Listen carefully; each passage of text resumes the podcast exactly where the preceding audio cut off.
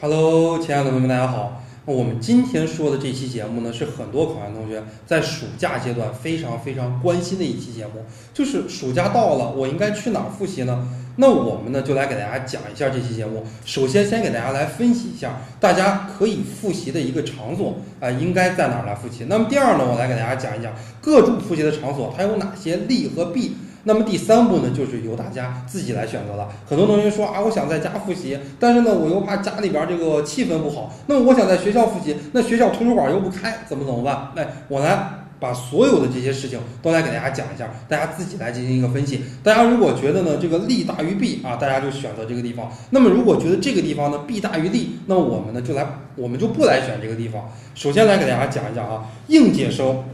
我们最可能去的一些复习的场所，到了暑假阶段，那么第一个复习场所呢就是学校。那应届生那就不用说了嘛，学校各种优质的图书资源，各种优质的这种考研自习室，包括宿舍里边啊，还可以有睡的地方，宿舍里边还可以洗澡，还有这个空调。第一个复习的场所就是学校。那么第二个复习的场所呢就是家。我们跟父母可能从年后。二月份之后就没有见面了，一直到七月份，那么四五个月没有见面了，也非常想父母。那么暑假啊，第二个方面呢，还可以回家来复习。那么第三个方面呢，就是在学校附近租房。那么有一些学校的学校图书馆不开啊，或者说学校也没有空调，暑假特别特别的热，我在学校附近租两个月、租三个月房，或者说跟学生合租一下，租一个小旅馆，怎么怎么样？哎，这也是一个复习的场所。那么对于应届生而言呢，那基本上就是这三个复习的场所。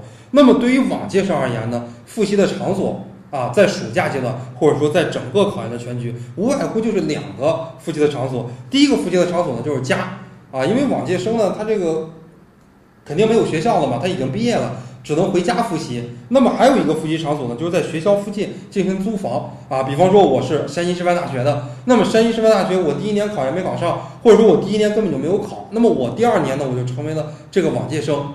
啊，我不想回家复习，我就在想学校附近租一个房。我本身也是山西师大的这个本科生，我可以去山西师范大学，呃，去这个利用图书馆或者说利用考研复习室这些优质的资源，或者说我在山西师范大学这个附近我还报了班啊，我有利于在这个学校附近去上这个考研辅导班。那么这就是我们说到的往届生这两大可以复习的。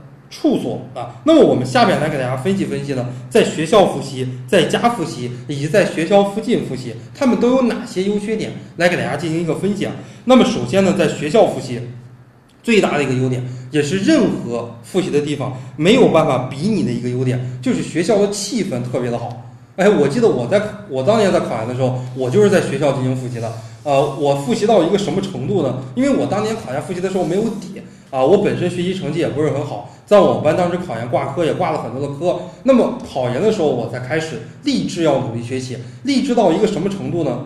我跟我同一个考研自习室的几个小伙伴就拼就较劲，从来没聊过天儿，但是呢暗中就较劲，怎么较劲呢？我们那个考研自习室六点半开，我当时六点起床，我六点半之前我要拼，我第一个进考研自习室。我们那个考研自习室是晚上九点半关门啊，九点半轰一下，整栋楼都熄灯了，就整栋楼都是漆黑一片的。我当时考研复习的时候就特别的拼，就跟我们同一个其同一个这个考研自习室的几个小伙伴就开始进行较劲。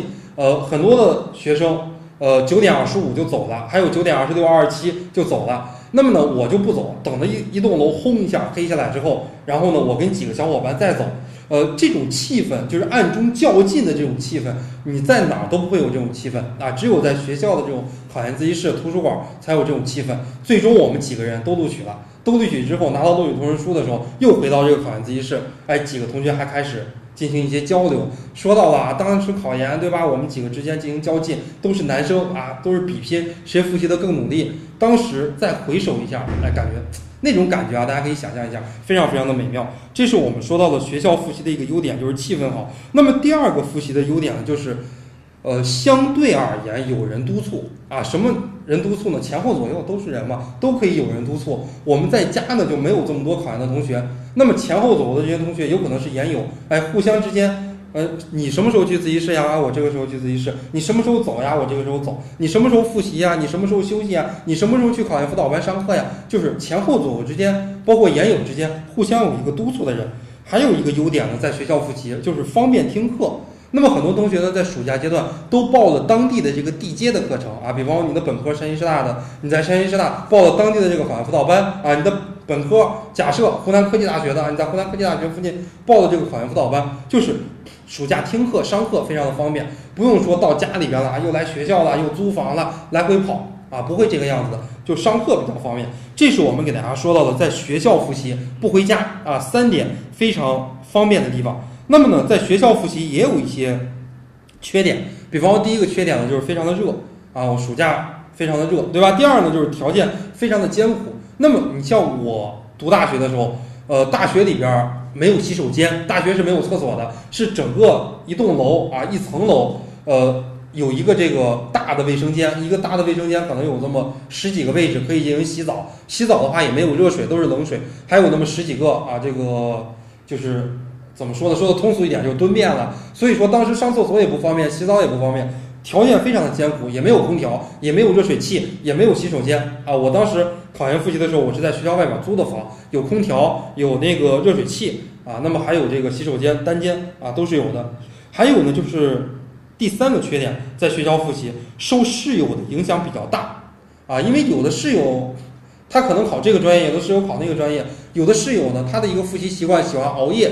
熬夜到半夜两三点，那你不喜欢熬夜，你喜欢复习到九点半，晚上的听听咱们的哔哩哔哩啊，听听咱们的电台，你就开始入睡了。所以说复习的进度不统一，以及作息习惯不统一，会给很多同学带来很大的困扰。这是我们说到的在学校复习的优缺点。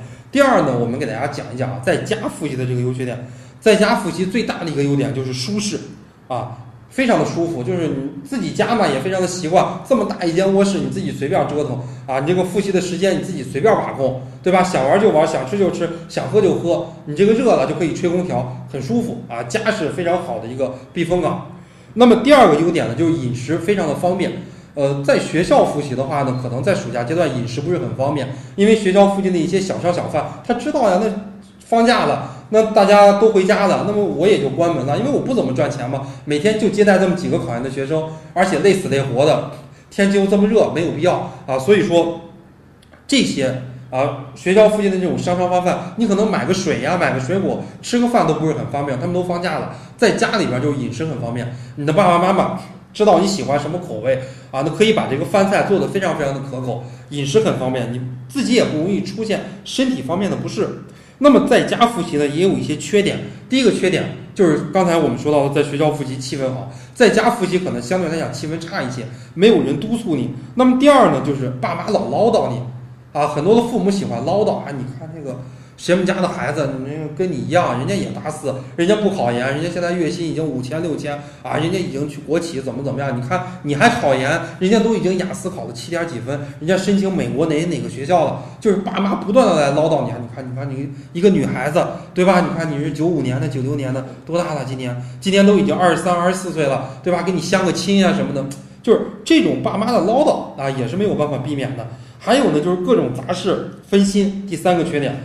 呃，你在家复习嘛，从小玩到大这些朋友，对吧？人家把你叫出来啊，知道你暑假回来了，人家不考研啊，你说今天出来吧，去 KTV 唱个歌吧，对吧？或者说明天啊，去这个酒吧泡个吧吧，或者说再后天啊，去逛个街吧，再后天看个电影吧，再后天约个海底捞呀什么的这些，所以你的这个心呀就非常的不定啊。你如果不去吧，人家说你看这考研吧搞得这么高冷，怎么怎么样，哎，会说你。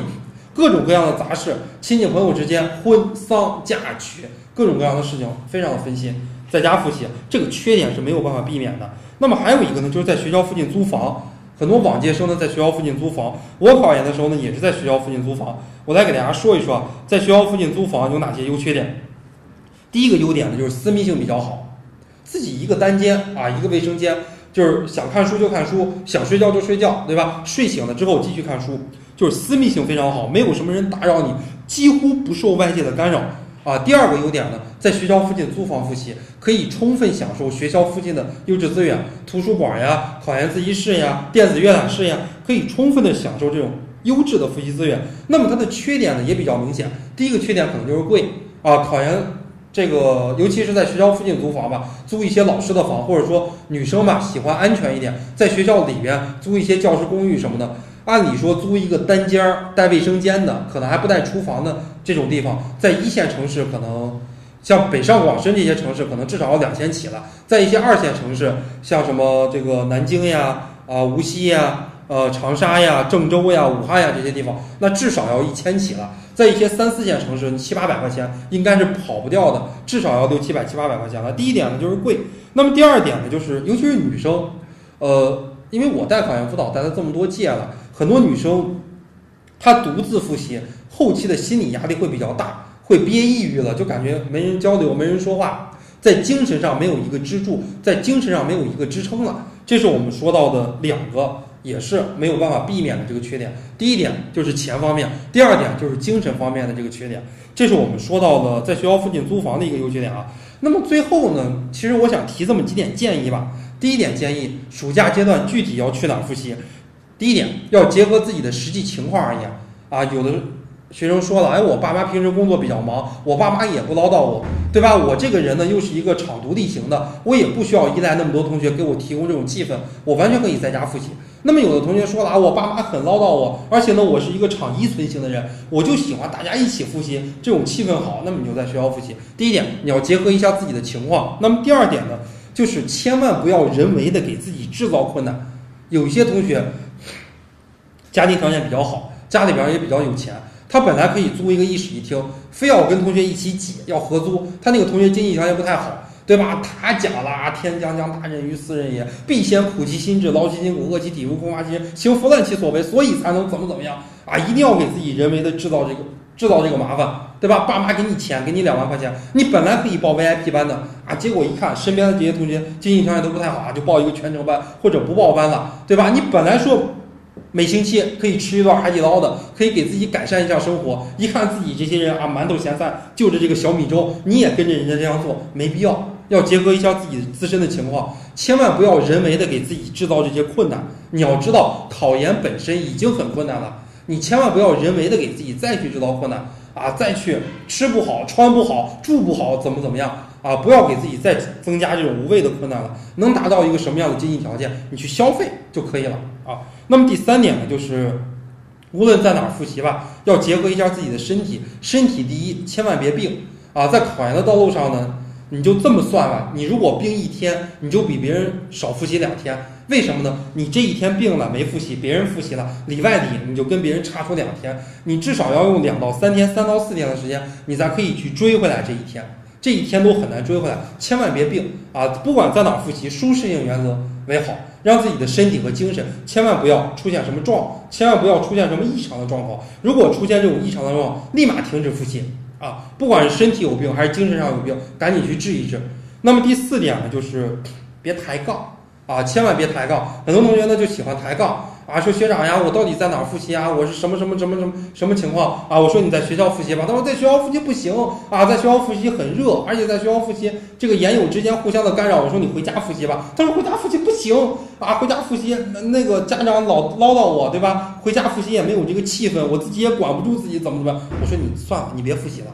对吧？在学校复习也不行，在家复习也不行，那你说你去哪儿复习啊？所以说别抬杠啊！如果是这种情况，就成了一个无限不循环、无限循环的一个问题了。